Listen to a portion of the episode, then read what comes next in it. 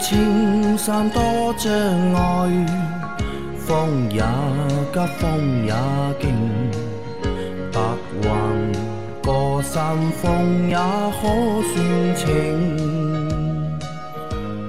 莫说水中多变幻，养车修车乐趣多，开车用车没烦恼。大家好，欢迎收听老秦汽修杂谈，我是老秦。大家好，我是老秦的小工杨磊。大家好，我是阿 Q。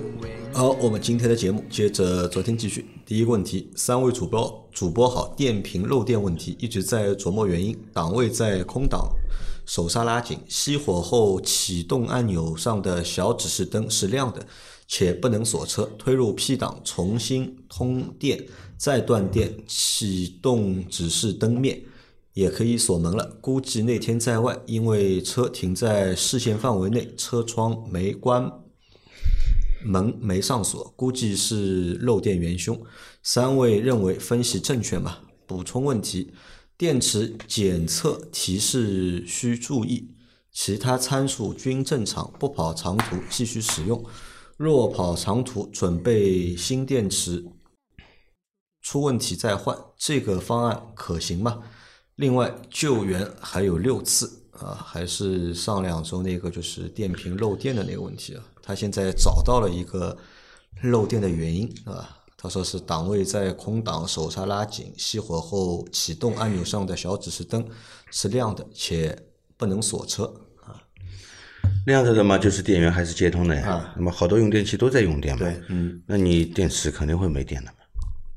对吧那他上次漏电真的有可能就是因为这个原因。对的，啊，你想啊，但我在想啊，他如果这样放车，因为他说车没没锁，窗没关嘛，门也没上锁嘛，因为车是在视线范围之内，那应该时间也不会太长吧？这个店如果放个一小时或者是如果他半小时，空调是开着的呢，空调如果是开啊，如果空调开空调、音响啊，都是用电的大户嘛。嗯，他鼓风机一直在转。一直在转啊，对，虽然电子风扇没转，鼓风机一直在转，用电也是很厉害的。嗯，好的啊，当然，还有车上的所有的这些用电器，都在工作都在工作。嗯所以呢，一看就知道是一台德系或者美系车啊，因为只有德美系车好像有这个功能。那他现在还要问啊，老吴啊，不是老吴，不是老吴，不是老吴，是老老吴，好像是老吴啊，老吴，他那辆是日本车好像三菱，三菱啊，啊，欧蓝德好像是。对吧？对的，是三菱啊。那他还问啊，那现在如果不跑长途，对吧？他不跑长途，他准备呢就电池暂时也不换，但是呢准备一个新的电池，跑长途的时候，对吧？出了问题再把新的电池换上去，这样行不行？呃，我觉得这个是因为你电源开关没关，导致电瓶亏电，只是亏了一次，问题不大。这电池应该还能用，这电池还能用的，还能用？没必要去买一个新的备的。买个新的备的的话，你一直不用，它也会变啊，你一直电，也会不用被放光。电瓶电也会放掉的。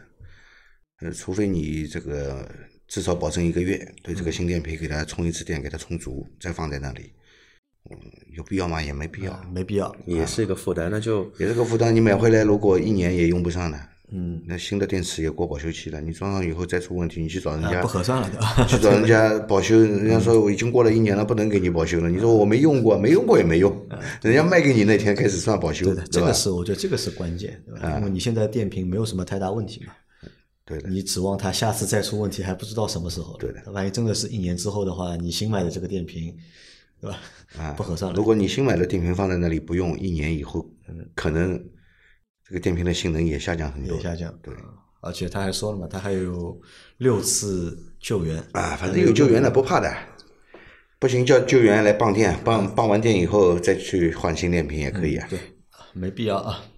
好，再下一条，小白第一次出交强险，问几个问题啊。过了红绿灯，刚踩油门加速时，前车右前边一辆电动车突然掉头，前车刹住了，我没刹住，追了前车的尾，确实是我全责吧。二，我的中网裂了点，他后保险杠油漆开裂，保险公司的看了说都是几百块钱，最好走交强修他的车，我的车自理，但走的交强险，最后他的维修费用一千七百多块，刚好在交强险范围内，影响我下年的保险费用吗？很明显，保险公司应该走别的费用了。我可以要前车的维修清单吗？三，我的中网可以自己动手更换吗？四，过了几天，我的胎压报我的胎压报警了，但就但就持续两天又恢复正常了，需要检查吗？啊，关于一起交通事故的后续，对吧？第一个问题是因为他追尾嘛，因为前车的右前边一台车突然掉头，对吧？前车刹住了，他没有刹住，追了前车的尾，确实是他全责吧？对，肯定是他全责。追尾的话，一般都是后车全责。对的，对他没有保持安全距离嘛，除了前车实线变道，嗯，或者说导流导流线直接变道，那是他全责，不然就是你全责。啊，这个是你全责，没有问题。那然后第二个问题是，他修那个车嘛，本来保险公司让他们走交强险，让他走交强险，那现在他的他的前车修掉了一千七百多块，对吧？还在交强险的范围内，影响不影响他下一年的保险费用？交强险会不会涨价？啊，肯定会涨的呀。交强险也会涨。啊，你有事故了嘛，有理赔了嘛，交强险理赔过了，嗯，他明年肯定会涨的。就算不涨你价，也是恢复到一个啊，你优惠没有了，反正。哎，反反正恢复恢复到一个不打折的价格嘛。嗯，不打折的价格其实也还好，就九百五嘛，嗯，全国统一价九百五十块钱，对，那涨的话会涨多少？涨个这个会有商业险涨的那么多吗？也会涨的，也会涨的。你如果出出事故多的话，还有这个违法行为多的话，它也会涨的。好，还有他想问啊，他可不可以要前车的维修清单？前车维修清单，你可以问别人要，啊，对，但是你要完呢，那要来派什么用呢？我在对，你要完的话是派什么用？因为这个不管别人是修了七百还是修了一千七，都是保险公司认定的。你明年的交强险百分之一百肯定是按照原价来了嘛，对吧？但是肯定是商业险这一块不会有浮动，这个就是怎么说呢？算是呃你赚回来的吧，心里面平衡一点就行行了。你真的一定要去要他们清单，就是跟他们刚的话呢，也可以刚，但是你要提供的就比较耗你自己的时间跟精精力。但这个刚刚什么点呢？刚的他可能说点在哪里呢？因为一开始他说保险公司看了是几百块嘛，最后修了一千七嘛，嗯，肯定是他觉得中间有猫腻在嘛，肯定那保险公司的东东西它定损是定损嘛，他就当时估的嘛。啊，但是人家真的去维修的时候，可能拆解以后发现里面也有东西坏，那嗯的确维修费用要一千七，保险公司只要肯理赔，那保险公司其实也是认可这一千七的物损的嘛，嗯，对吧？那这里有个问题啊，我在想啊，就是如果遇到这种认责，就是它费用不是很高嘛，比如说两千块钱以内，嗯，到底是走交强险核算还是走商业险核算呢？没有啊，你只要不超过两千，都是走交强险的呀，超超过两千了才走啊，不超过商业两千都一定啊，只能走交强险。对啊，因为交强险它这个对事故误损的理赔是两千块，而且两千块是赔对方的，不是赔你自己的啊。超过两千块部分才由商业险，就是第三者责任险去承担。啊，如果不满两千块的，都是由交强险来来支出的。交强险，我跟你说啊，跟那个商业险不一样的。不一样在哪里知道吧？商业险部分是哪个保险公司卖保险给你，他出钱理赔。嗯，交强险是一个大篮子，大篮子啊，统筹的它。大家买的交强险全部扔在这个大篮子里面，只要不超过两千块的，都是从这个篮子里面拿出来。啊，知道了啊，懂了啊。然后第三个是中网可以自己换嘛？那看你什么车啊？有些中网的话呢，换起来比较方便，但是也有一些中网的话呢，你要换的话呢，可能你自己没这个能力换。要把保险杠皮整个拆下来整个，拆保险杠皮，这个就真的不是你，哪怕你是有经验的汽修师傅，你没拆过这一款车的，都不敢怎么说呢？贸然的动手去拆，因为很容易把几个卡扣啊，甚至于说后面的话有一个塑料的一个底杠在，可能把底杠的卡子给拆断了，那就很烦。那看你看你什么车，然后看你有没有这个条件在啊。还有他还说过了几天他的胎压报警了，但是开了几天又恢复正常了，需要检查吗？那有可能跟天气温度有关系吧？天气温度啊，对吧？胎压报警胎压报警，你还是首先检查一下应该检查一下胎压的。胎压还是应该要检查一下的。胎压报警肯定跟你的事故没关系，正好这两天这个温度的变动也比较大嘛。那上海这边的话，前两天我操十二三度，这两天变成多少度？二十五六度。啊，对的。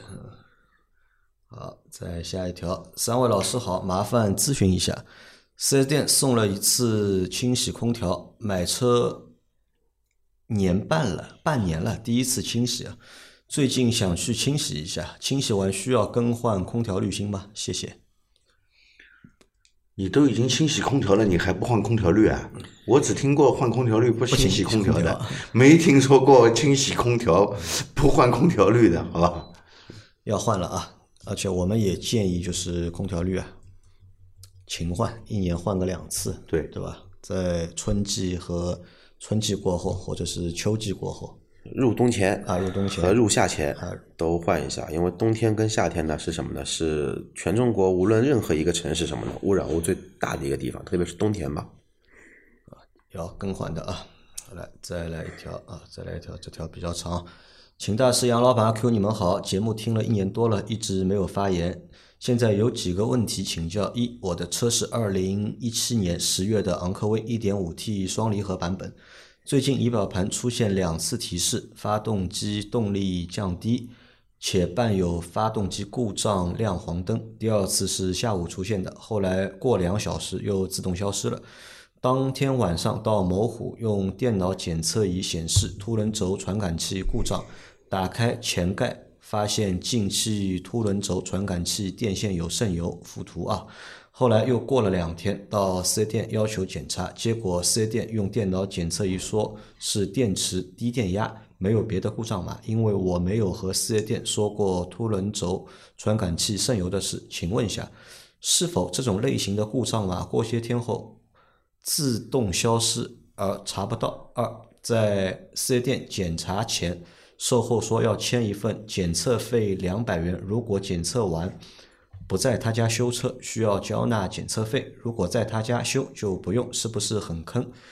三，后来我到车间和师傅说了凸轮轴传感器电线有渗油，师傅说这个情况很少见，我是第一台，是进气电磁阀坏了，需要更换。这个四 S 店的说法靠谱吗？四，最近这辆车在早上冷车轻踩刹车有明显的啸叫声，开了一会儿就没有了。到某虎，他们用手电照下轮胎刹车片，就判断刹车片不用换，这个靠谱吗？问题较长，辛苦各位大神啊！他一共有四个问题啊。他的车就是在开的过程当中，仪表盘出现过两次的提示，对吧？一个是发动机动力降低，对吧？且伴有发动机故障黄灯，对吧？第二次是，第二次是今天呃，他提问的下午，对吧？出现的，嗯，那么他也去了就是某虎检测，那么电脑检测仪显示说呢是凸轮轴传感器故障，嗯，打开前盖发现进气凸轮轴传感器电线有渗油，嗯，又过了两天之后呢，他去四 S 店要求检查，四 S 店和他说呢是电池的低电压，就没有别的故障码，他不知道这个故障码是不是会自动消失。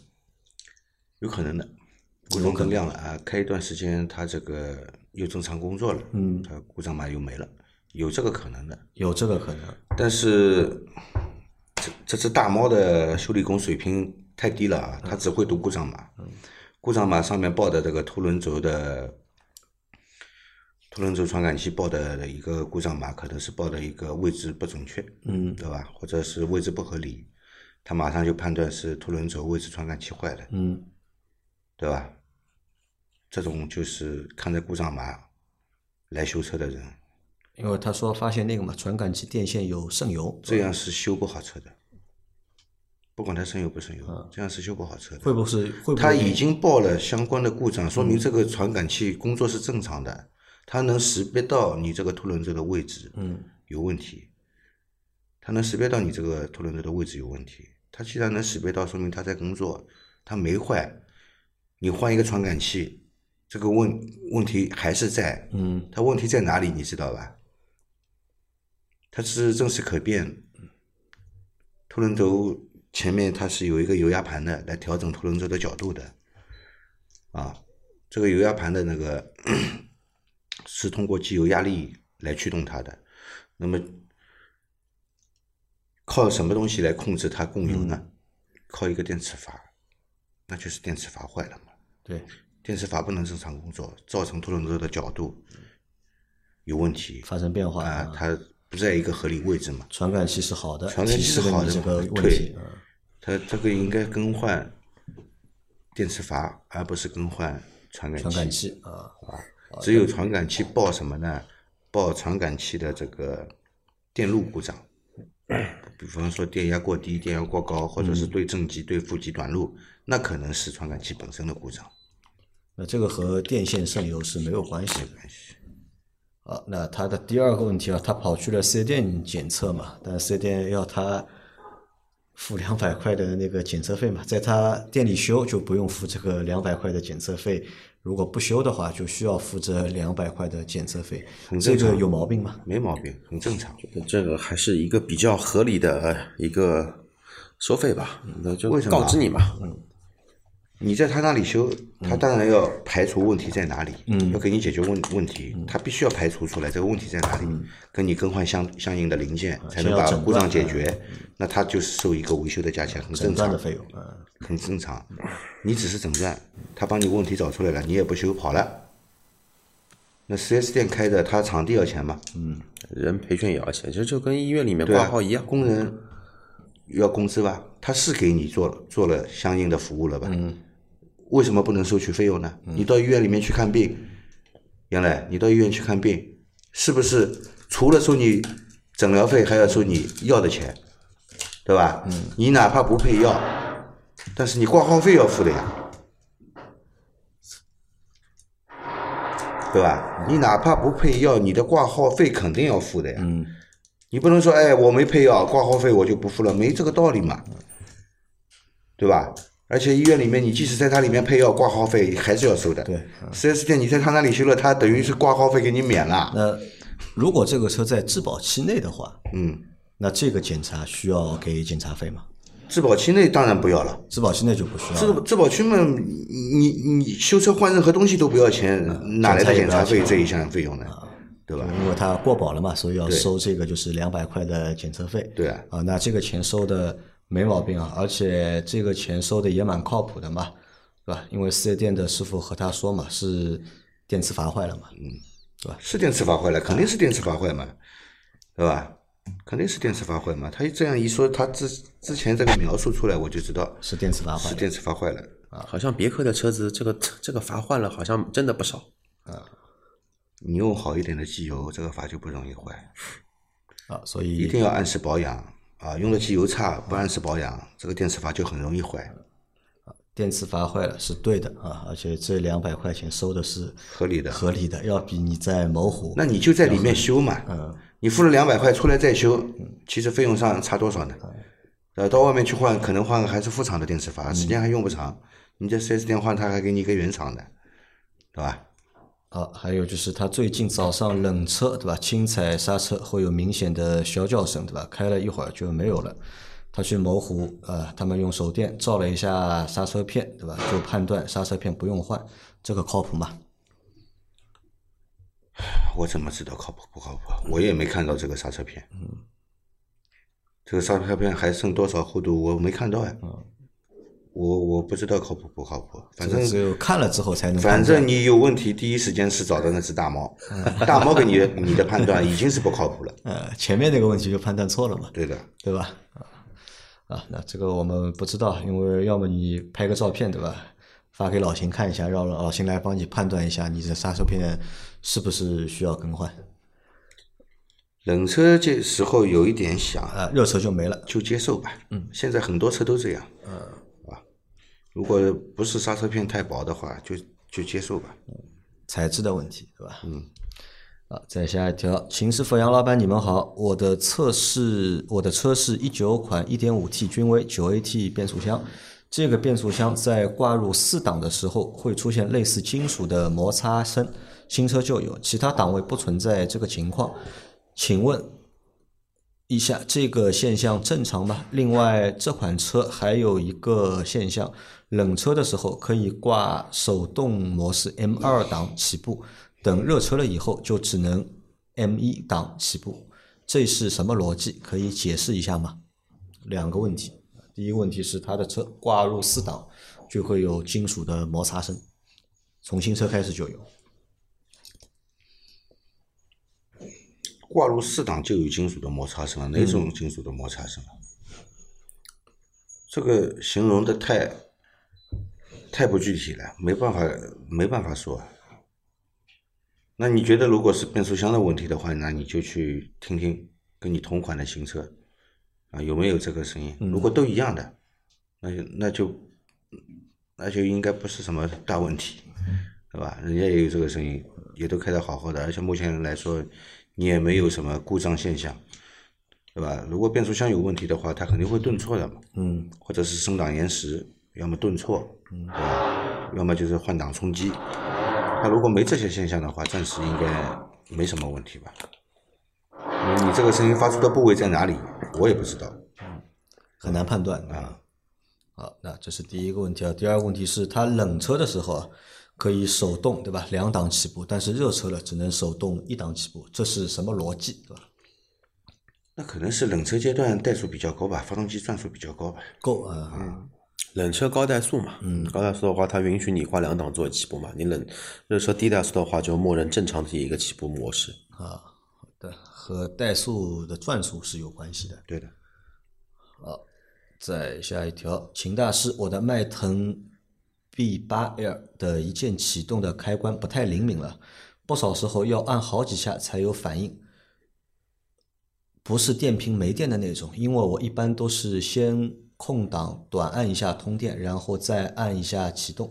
请问这种情况应该如何检查和维修？一键启动不太灵敏，要按好几下才能够启动啊。你一般都是先接通电源，对吧？接通电源以后，然后再挂入空档，嗯，然后再按一下来启动的，对，对吧？那么如果你一键能够接通电源的话呢，我觉得这个一键启动的开关应该问题不大。如果它有问题的话，可能你接通电源都接通不了。嗯，那么你挂入空档以后再去启动，那么虽然空档是可以启动的啊。那你以后你试一下，你直接启动在 P 档里面直接启动有没有这个问题？如果没有这个问题，只是挂了空档，有这个问题的话，可能是档位开关的问题。可能是他没确认在空档里面啊，没确认。因为你动过排档瓦了，他也不在 P 档。嗯。他没确认在空档里面，他就不让你启动，有这个可能，好吧？就先通过这个方式先去检查一下，对的，对吧？直接在 P 档里面去一键启动。对的，去看看能不能直接启动。启动如果没问题的话，那有可能是档位开关的问题。啊。和这个一键启动按钮是没有关系的。嗯，我觉得问题，如果那个按钮有问题的话，你有可能就是在接通电源的时候也会碰到这种情况。好的，再下一条，秦大师你好，请问一下，我的逸动每次下雨的时候，左后门胶条和车身贴合处都有积水，是怎么回事？车门出水口没有堵，下雨后。雨停了，把车门打开就流下来了，差不多有一大口那么多。买一个长安，愁死我了。谢谢解答。我想知道你说这个积水是积积在车门的哪一个部位？是上部还是下部？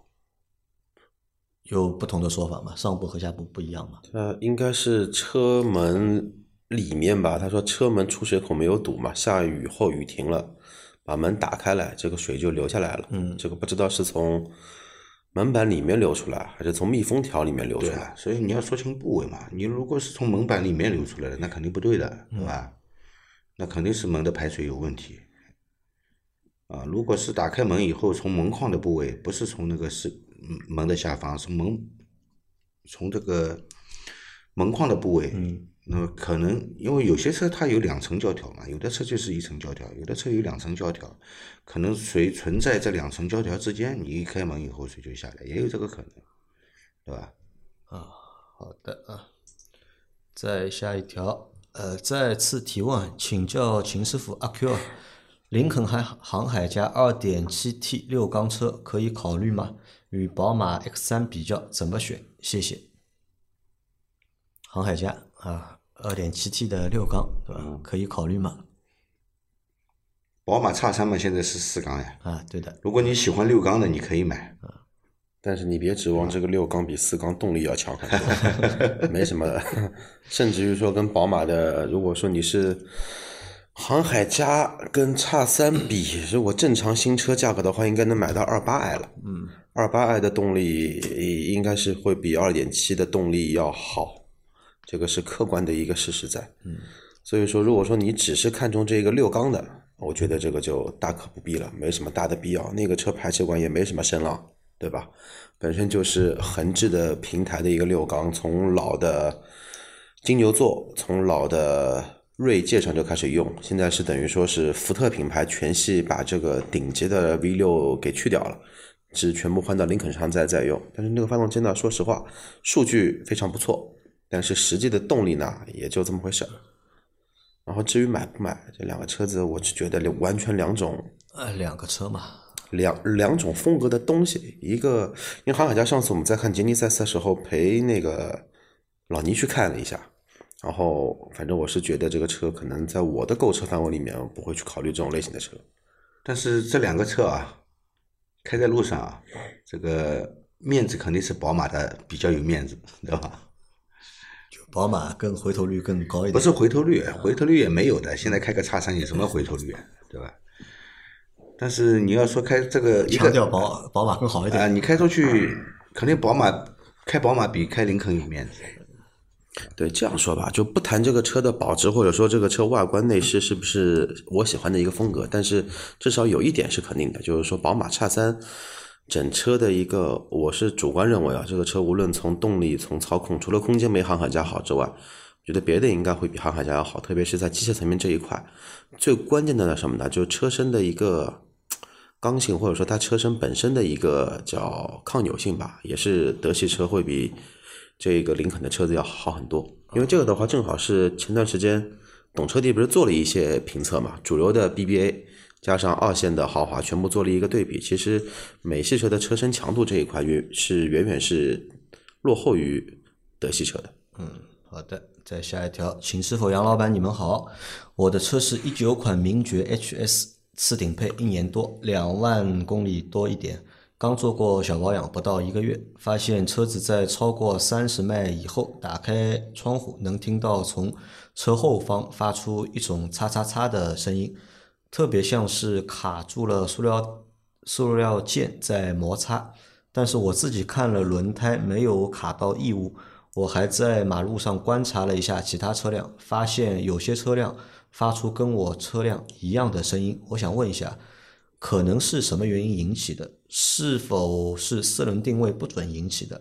我一直用的是四 S 店全合成嘉实多 A 五，半年七千公里左右去保养。谢谢解答，祝节目越办越好。啊啊，首先这个跟四轮定位一毛钱关系都没有。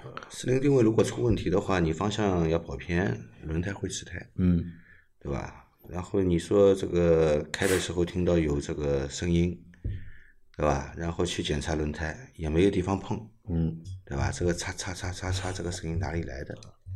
我告诉你，这个是轮毂切割空气的声音。轮毂切割空气的声音。对，你在这个高架上行驶，嗯，或者路边墙离你很近的地方，你就能听到这个声音，声音会通过这个。高架的隔离墩反射反射回来啊！你在宽阔的路面上行驶，你是听不到这个声音。或者你离那个绿化带近一点的话，也会听到。也会听到的。特别是高架然后有别的车从你旁边开过去，你也会听到，对吧？这个是正常的，这个不是问题，好吧？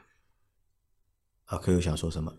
没有，是差不多跟你们说的。我说，特别是那种那个高架上有那种隔隔音屏的那一段路面，这个声音会特别明显。甚至于说，你开的快一些，窗子打开，你能听到更加恐怖的声音。嗯，这个是因为声音反射回来。对。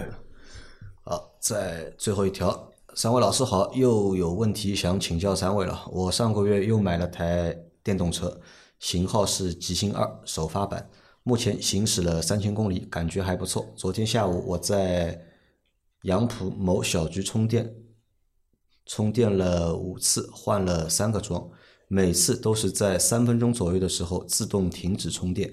充电桩上好像显示 BMS 异常，问了周围几个在充电的大哥，他们都正常。后来我晚上又去宝山的某个小区充电，又一切正常了。不知道这是什么情况，需要处理吗？还有不知道电动车有没有电瓶？如果长时间停放不开，或者长时间在车里开空调听歌，电车会亏电吗？谢谢三位老师了啊！他有两个问题啊，这个小伙子买了个极星二首发版啊，这个车我们试驾过对吧？阿 Q 也开过，他遇到什么问题呢？就是在小区充电对吧？遇到问题对吧？充了五次，换了三个电桩对吧？电桩显示 BMS 异常啊，阿 Q 这个可能是什么原因？可能啊，可能就是这个充电桩的原因。可能是这个充电桩。对，因为这个问题其实好多特斯拉的群里面也有在说，特别是目前的一些公共充充电桩，像国家电网的，包括你说的小区，都会有一个情况什么呢？就是充电桩插上去就会显示什么呢？显示故障。嗯，显示故障的话呢，就充不进去嘛，然后也会显示故障吧，但是的话呢，可能说你换一个充电桩就好了。那这个问题可能更多的是这个充电站它本身的一个兼容性的这么一个问题在里头。协议的问题嘛。对，呃，这是一种可能啊，而且这个可能会比较大啊。对，因为如果说是显示 BMS 管理系统故障的话，其实你的第一反应是什么呢？车里面有没有故障嘛？嗯，如果说 BMS 出故障的话，这个电池会有一个保护的程序，会自动会进行一个放电的一个过程，你车子里面肯定会有显示的。所以说这个可能性会比较低，更多的还是它充电枪本身的一个协议的一个问题。好的，然后他的第二个问题是，他想问啊电动车有没有电瓶啊？有，肯定有低压电瓶啊！你的音响、你的仪表、你的雨刮、喇叭都是从低压电池来的。是有电瓶的。对呃，那如果长时间在车里开空调听歌，车会亏电吗？不会啊，因为你高压电池一直通的电啊。你只要不要把车关掉，对吧？对，你就是对，它这个跟混动车不一样。对你只要正常在行行驶，你哪怕在车里面吃喝拉撒，吃一天，把这个车子耗到高压电池没没电的情况下，你的低压电池还会有电。但是如果说你这个车长时间停停放，你停个半年，停个一年，那可能你的那个那个那个我们说低压电池嘛，它会先没电，因为你车一直没有通高高压电，它不会进行一个充电的这么一个过程。好的，那我们今天的这期节目就先到这里。大家有任何关于养车、用车、修车的问题，可以留言在我们节目最新一期的下方，我们会在下周的节目里面一一给大家解答。我们明天再见，拜拜。拜拜。拜拜。